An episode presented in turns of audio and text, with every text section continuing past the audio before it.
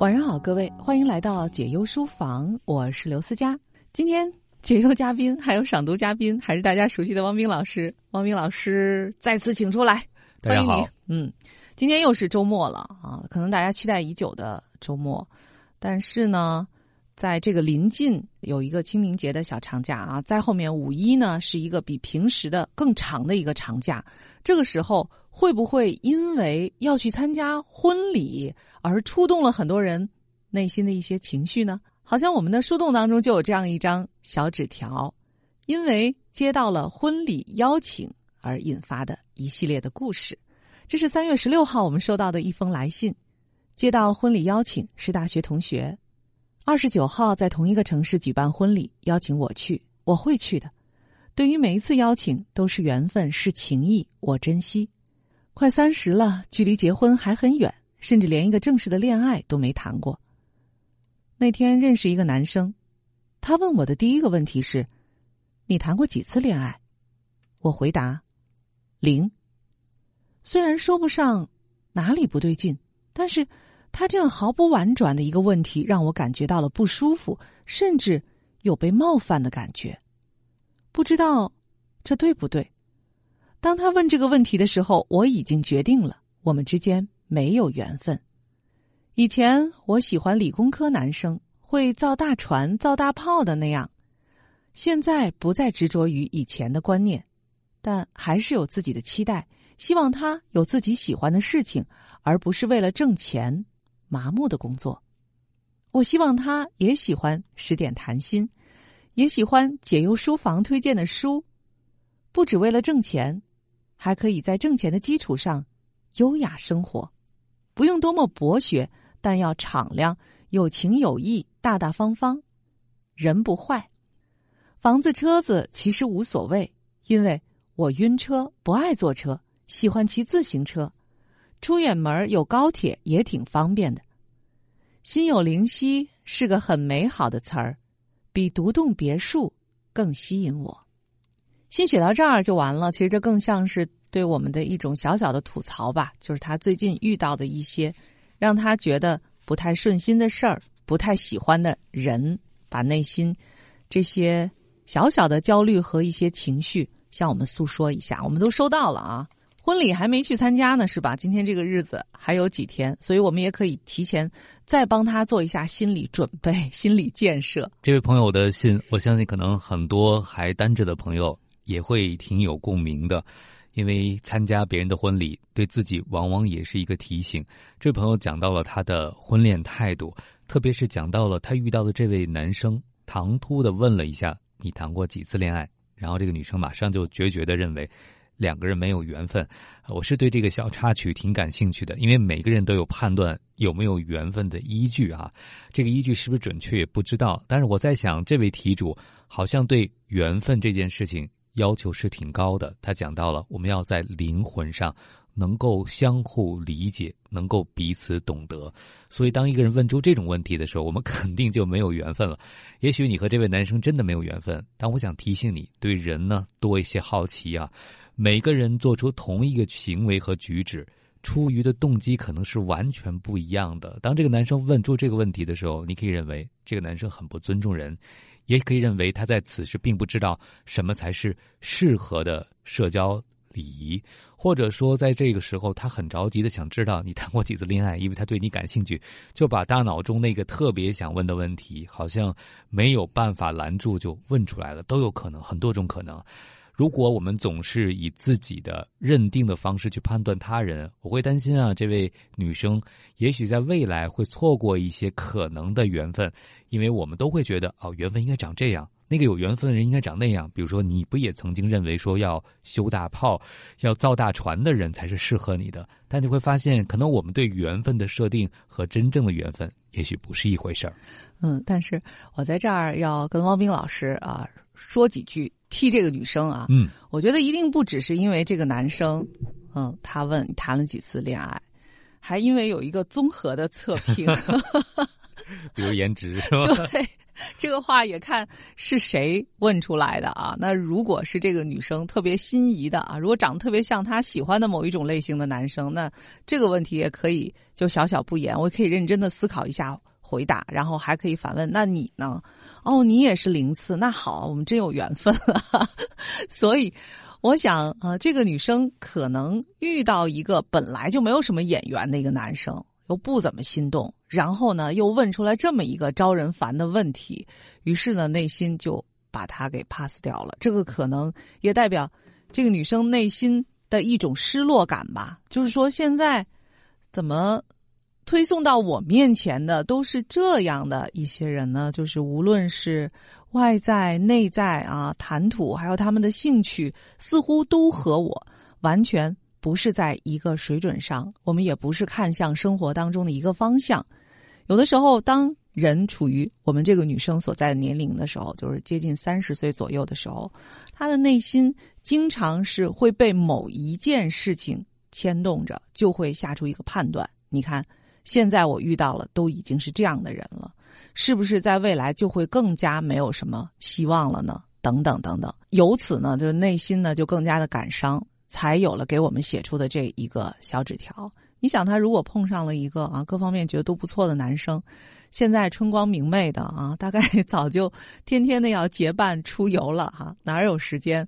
当然，我们还是希望你在睡前可以听一听我们的节目，但是我估计大把的时间和心思就都花在恋爱这件事情上了。所以我觉得，对这个姑娘来说，哈，其实更多的让你不太介意你遇到的是一个什么人，因为我们没有办法决定我们遇到谁，这并不意味着你就是怎样一个人，或者在别人眼中是怎样一种类型和水平和阶层的一个人，这都不代表，其实是一个偶然性非常大的事情。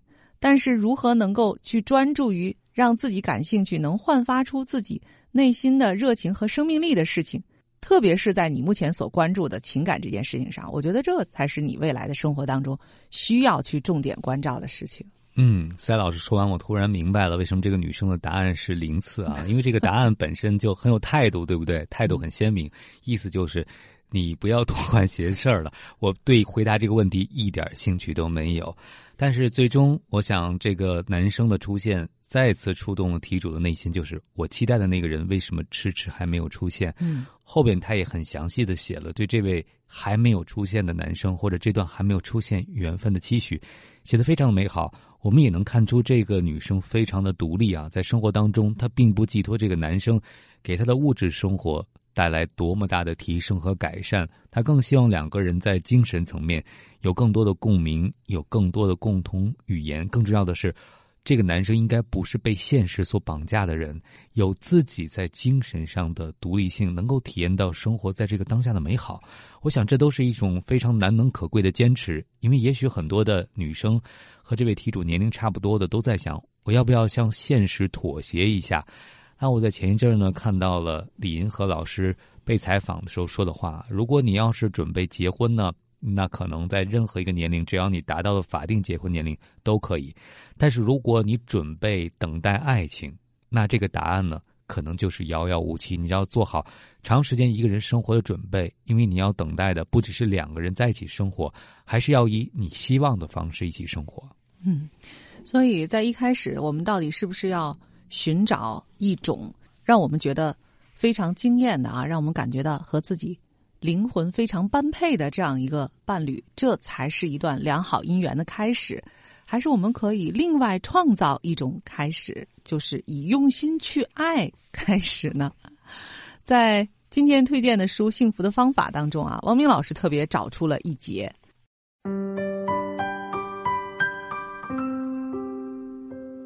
这是这本书的第八章“经营幸福的亲密关系”当中的一节“用心去爱”。导致亲密关系破裂的一个原因是，人们误以为找寻合适的伴侣是非常重要的第一步。然而，一个美满姻缘的第一要素以及最有挑战性的事，并不是找到那个所谓合适的人。我并不相信世界上只有一个真正适合你的人，而是要一段你用心经营的亲密关系。这种把寻找看得比经营更重要的错误观念，有一部分来自于浪漫的电影中那些两人经历了许多困难和考验才能在一起的故事。在电影结尾时，情侣们终于走到一起，以热吻落幕。他们是否从此过着幸福美满的生活，我们不得而知。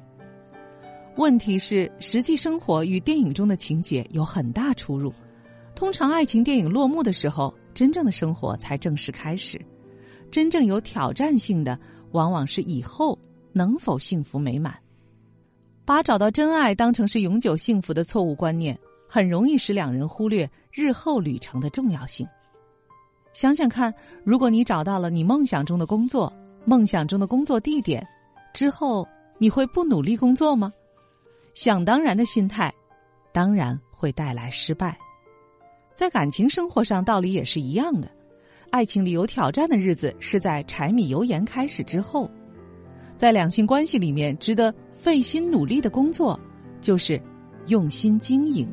亲密关系，我们通过了解和被了解来经营与伴侣的亲密关系，通过对彼此的了解来加深两人的亲密关系，即做一些对他或对两人都有意义并且快乐的事儿。这样的爱的旅程会让我们坚定信心，并且创造出充满爱的幸福空间。当然了，这个章节它是从离婚啊那些破裂的伴侣关系再推导出来。其实幸福的伴侣关系应该是怎样的，并没有那个唯一适合的。即便是当时让你一见钟情的那个人，也未必是真的适合在一起生活的人。但是对于我们这位姑娘来说，他总不能挑一个自己看着不顺眼的人就在一起开始努力用心经营吧。所以，其实我刚才也特别想对这姑娘说的是，能不能自己一个人开始用心经营一种爱自己、投入的去生活的这样一种。氛围呢，而不要时时刻刻的去想着啊，在将来有了怎样一个人，你们就能共同开始怎样的生活。嗯，因为当我们在头脑当中对未来设想的越具体越完美的时候，可能我们就会对眼前的现实设定更多的标准和门槛我们会觉得，这个人不适合达成我未来的目标，因为我未来的目标是那样那样的一种生活状态。因为我们希望题主能够在生活当中去有机会体验情感。哪怕他未必会最终像你所期待的一样修成正果，但是这个情感体验的过程对你是不是重要的呢？因为你讲到了自己快三十岁了，但是没有一次真正的恋爱经历，我不知道是你一直没有遇上合适的人，缘分没有发生，还是说你对缘分有一个预期，而没有一个人达成了这种预期，所以他们没有办法走到你的心里。当然，这是你个人的选择了，你也可以选择快乐的。过着你现在的独身生活，但是如果你对情感有所期待，这样的话呢，你也不妨尊重你自己的感受。我会觉得有的时候人其实可以在生活当中慢慢的去了解什么样的人真正适合自己，婚姻和爱情究竟是怎么样一回事儿。如果我们没有真正的谈过恋爱，那期待有一天遇到了一个人，开启一段完美的姻缘，进入一种完美的生活状态。这可能有的时候也是对生活有一些过高的期待，就像刚才我们念的那一部分，也是想告诉这位题主，不管和一个灵魂上再有共鸣的人，精神上再有共鸣的人在一起，那王子和公主只是电影的结局，对生活来讲那是刚刚的开始。嗯，对我们这个姑娘来说，她三十岁了啊，从来没有遇到过那个她眼中的有缘人，这是怎么回事儿呢？是不是她其实？在自己的生活当中，并没有充分的焕发出他的生命力，也就是说，充分的展现他是谁，以至于周边的那些潜在的对象有可能会适合他的人，或有可能会喜欢上他的人，并没有发现他的存在呢。我现在有一点觉得，对这个姑娘来说，我所说的这个是不是一个问题？先不要想你遇见的人为什么都不合适。先想一想，你有没有真正的去活出你自己，让那些有可能合适的人能够看到你呢？被别人看到，我觉得这也是对所有的单身的朋友来说，特别是有自己的喜好和评判标准，像我们这位题主这样的女生来说，非常重要的一件事情。别人怎么知道你想要的是这个啊？你想要的是心有灵犀，而不是独栋别墅呢？这让我想起了在《幸福的方法》这本书当中呢。作者做了一个思想实验，就假设我们一百一十岁的时候啊，诞生了一部时光机，而我们被选中进行首次试用，然后科学家呢就告诉我们啊，这个发明者说，你将会被传送到你读这本书的那一天，而且这个时候你已经是个智慧且人生经历丰富的老人了。现在只有五分钟的时间去和那个年轻的人生经验尚浅的自己交谈，请问在见到他的时候你会说什么？你会给他怎样的建议？那在书的后面呢？这也变成了一个练习啊，实际上就是在一百四十八页提到的内在的智者，就想象一下，我们已经一百一十岁了，给自己五分钟，告诉现在的自己如何能在生活当中拥有更多的幸福。我也是希望我们这位问问题的题主想一想，如果自己一百一十岁了，会给现在不到三十岁的自己哪些建议？不管是个人生活的幸福感方面的建议，还是在亲密关系领域的建议，你会跟自己说什么呢？虽然我不是你，但是我在想啊，如果一百一十岁的你给自己有一些建议的话，会不会是那句话叫“勇敢一点儿呢”？就是像刚才思佳所说到的，让别人看到你，增加你自己的能见度，而且在有的时候，哪怕对方不是完美的对象，但不妨碍你多认识一个朋友，对不对？还是说，你只要认识能够符合你的剧本当中那个相对完美的男主角色的男生，才能和他进行交流呢？或者说进行交往呢？当然，这取决于你在生活当中自己的选择。以及你遇到一个什么样的人，但是我觉得这个练习也特别好啊！不管是我们身处在人生的任何关口，如果我们能够以八十岁、一百岁、一百一十岁，甚至一百二十岁的智慧，去跟自己对话，去想一想，我会给今天的自己怎样的建议？我相信，可能很多人会去更直接的做一些一直在推迟、一直想做却没有做的事情，因为我们总觉得人生很长，可是倒过来才会发现，其实时间过得很快。对，其实这个时光穿梭的实验啊，会告诉每一个人，生命是极其短暂的，又因为短暂是极其宝贵的。所以在每一个当下，无论你是二十几岁，还是三十几岁，还是四十几岁，其实都应该勇敢的去活出你生命本来的样子来。无论在你身边有没有这样一位非常美好的伴侣，又想起我之前看到过的那本书啊，就是《向前一步》。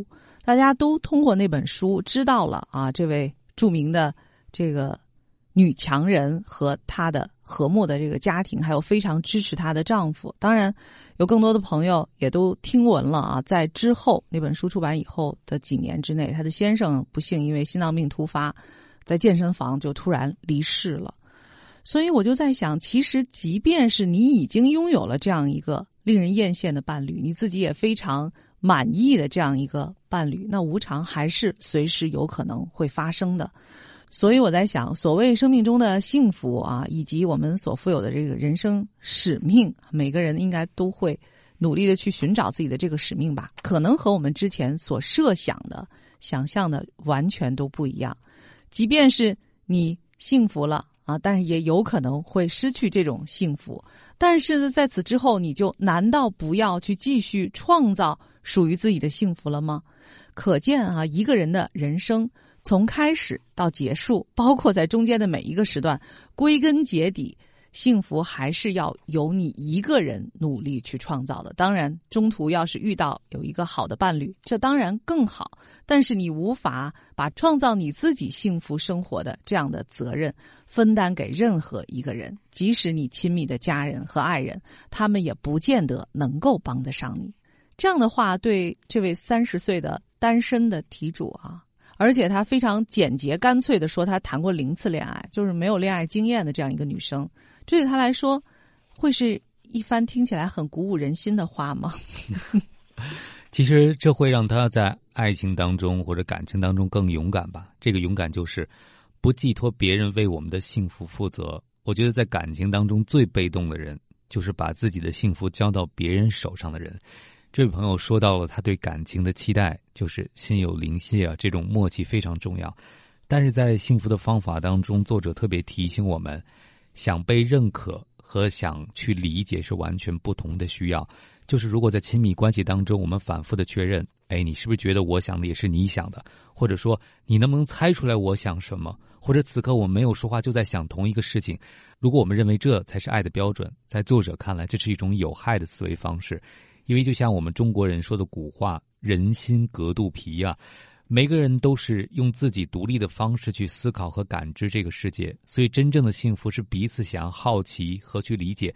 而不是在任何事情上可能都能达成一致，或者我们总能得到对方的认可。在这样的时候，如果一个人不能够让自己快乐，就很容易觉得这段关系让你很受伤。为什么呢？因为你进入关系就是为了获得认可，就是为了心有灵犀。当对方没办法和你心有灵犀的时候，你就觉得关系打折了，或者说觉得对方伤害了你。但其实每个人都应该为自己的幸福负责，特别是当亲密关系当中，我们知道。哪怕再心有灵犀，我们再是灵魂伴侣，我们依然是两个独立灵魂的时候，你就允许每个人都有自由的思想和精神空间。哪怕我们不能彼此认可，在那些没有心有灵犀的瞬间，这依然是一种亲密关系。我们今天在节目当中引用了《幸福的方法》哈佛大学最受欢迎的幸福课这本书当中的节选。感谢各位的收听和陪伴。给我们写信的话，请你订阅“城市游乐场”，然后发消息。在听听 FM 上可以找到我们解忧书房的专辑，或者在喜马拉雅 FM 上找到汪斌私家解忧书房。广告之后，在下半时段，欢迎你继续收听好书慢读。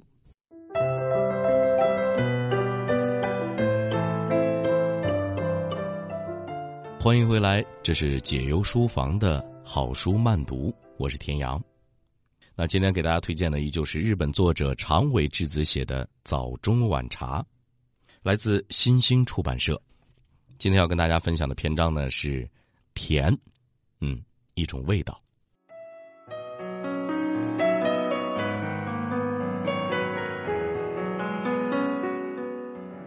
做甜品和点心的乐趣，与做饭可谓是截然不同。食的中心在于一日三餐，就优先顺序来说，自然还是做饭排在前面。想做点什么副食的时候，最先蹦出脑海的就是点心。但做点心无论怎样下功夫，也不会万无一失。尽管费尽心思，还是会刚做好一件事，马上想起另一件，也亟待处理。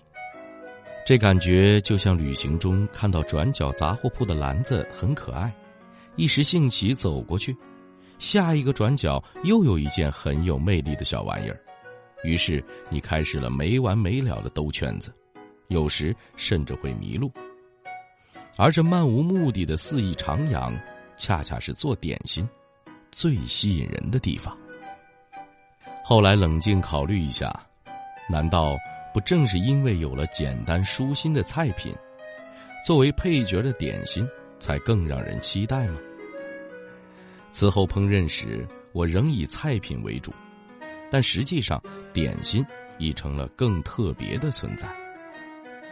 设计菜单时，自然而然便想到饭后吃些什么，甜点做什么好。先构思好这一餐漂亮的收尾，再去搭配其他菜品。对我来说，做点心或甜品就是这么重要。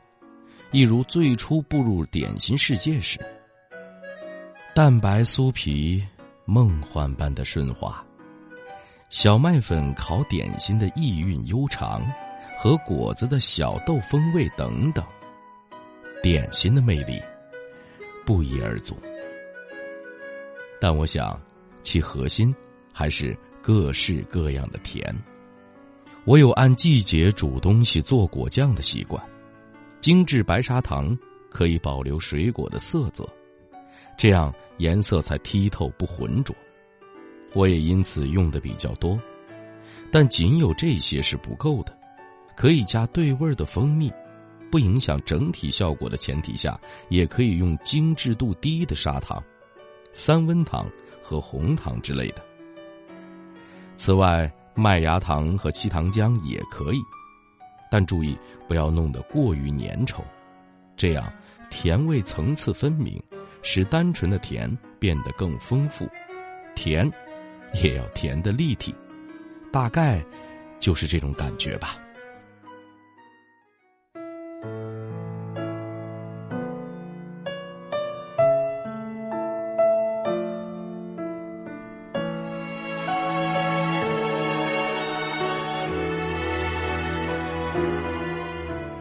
菜根可以炸着吃吗？素白的盘子是不是更衬这道菜？用朗姆酒来泡梅子，应该也不错吧？这些在烹饪间隙冒出的念头，有的一闪而过，有的则慢慢沉入心里。我不禁感到，烹饪乃至每日的生活，不正是这些微不足道的絮语堆积而成的吗？一餐饭，一杯酒，一句自言自语的絮叨，就像心情的调料。料理出每个平凡日子最真实的好味道。早中晚茶，由长尾智子著，翻译张璐，新兴出版社出版。每一个清晨、中午、晚上，一件小物，一道小菜。一个小灵感，如一杯杯温润的下午茶，藏着光阴的故事。好书慢读，今天为您选读《早中晚茶》片段，作者日本长尾智子，由新兴出版社出版。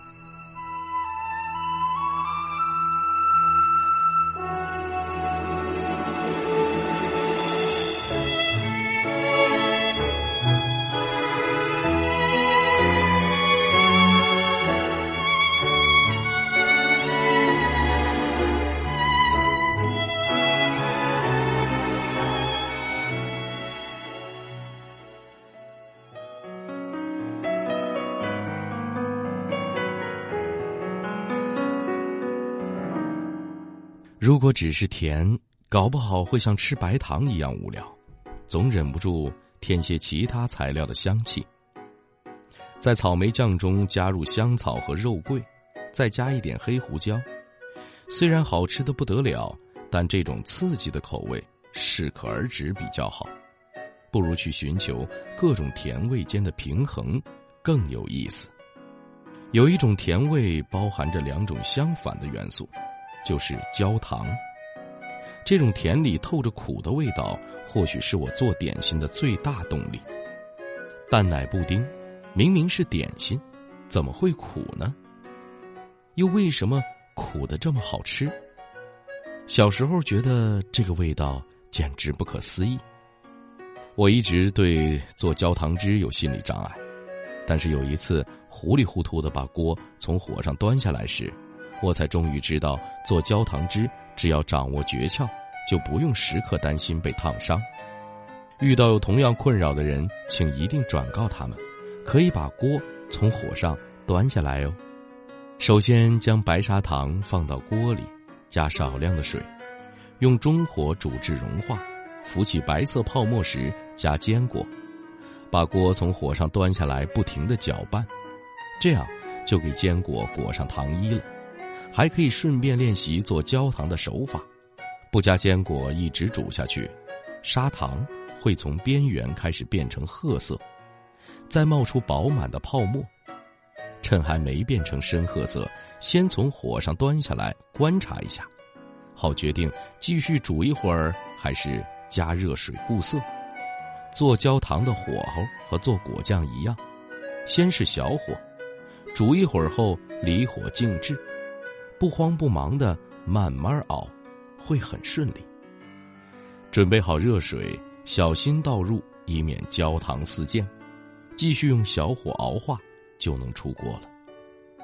焦糖汁是做甜点的原料，它和很多食材都很搭，既可以直接当酱汁用，也可以腌水果，或在烤点心时提味儿，还能混入奶油。也不知道是谁。先想出这样的办法，做个酱汁就能扩展到甜点制作。焦糖汁真可谓是甜点界的中流砥柱啊！只为了填饱肚子的话，甜食可能不那么必要。但正因为它满足了人们某种生存之外的嗜好，才更显得珍贵。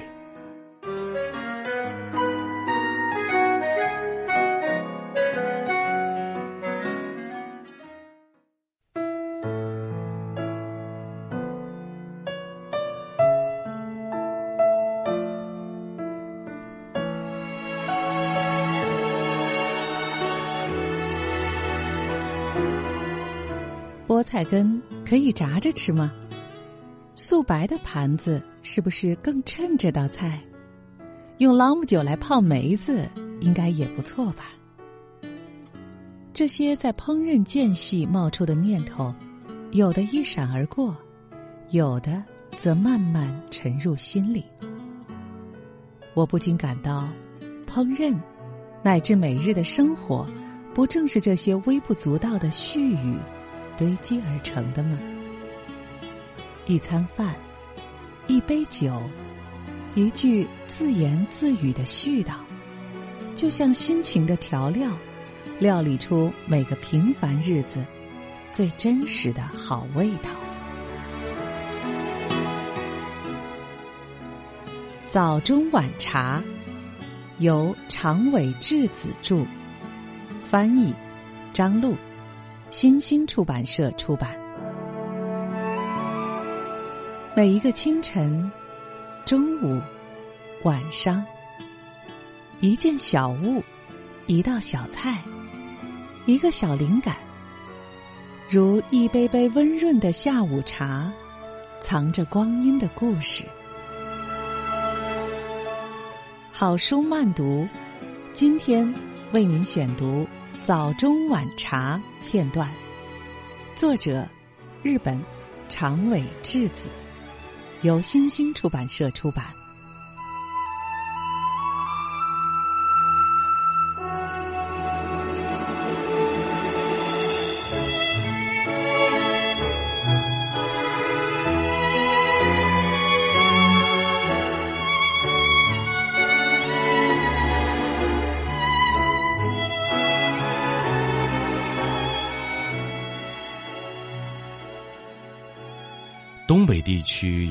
腌菜，是用叫三五八的米曲腌制的。米曲又叫腌菜引子或腌床，它腌的统称三五八腌菜，有甜味儿，很好吃。初时三五八是从青森集市返回的途中，在红前郊外的车站停靠时，正好见到有人在卖三五八。当时气温不是很高。买回来立即试着腌菜，黄瓜、胡萝卜、白萝卜和红青椒，无论哪种菜都很适口，平和醇厚。最近技术越来越熟练，有时也会加姜丝和粗的韩国辣椒，为所欲为的开始改造。三五八，是发明者的名字？大错特错。这么叫是因为它是用三份盐、五份曲、八份蒸米混合制成的，名字就是菜谱。我觉得呢，三分盐有点多，但这可能是传统的老味道吧。现在市场上有成品，可以随买随用，网上一查就有不少。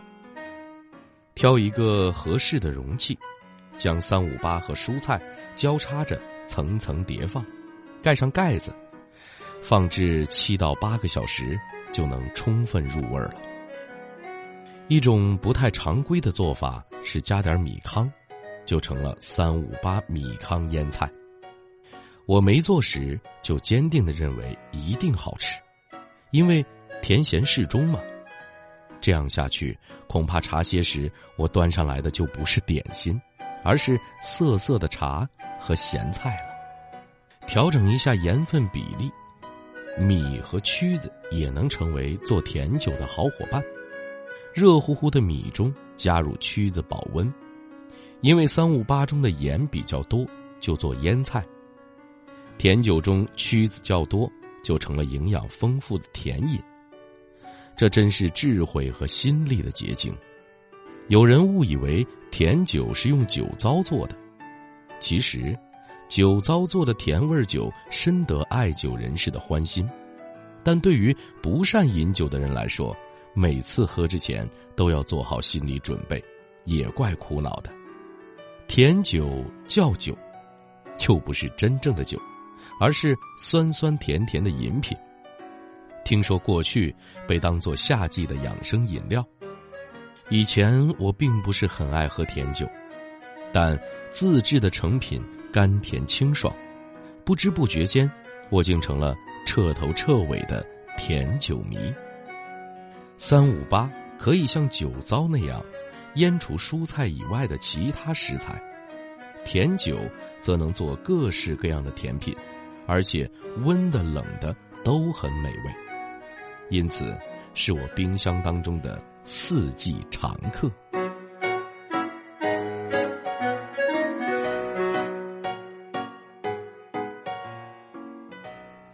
好了，这就是今天的好书慢读，解忧书房，我是天阳，我们下期再见。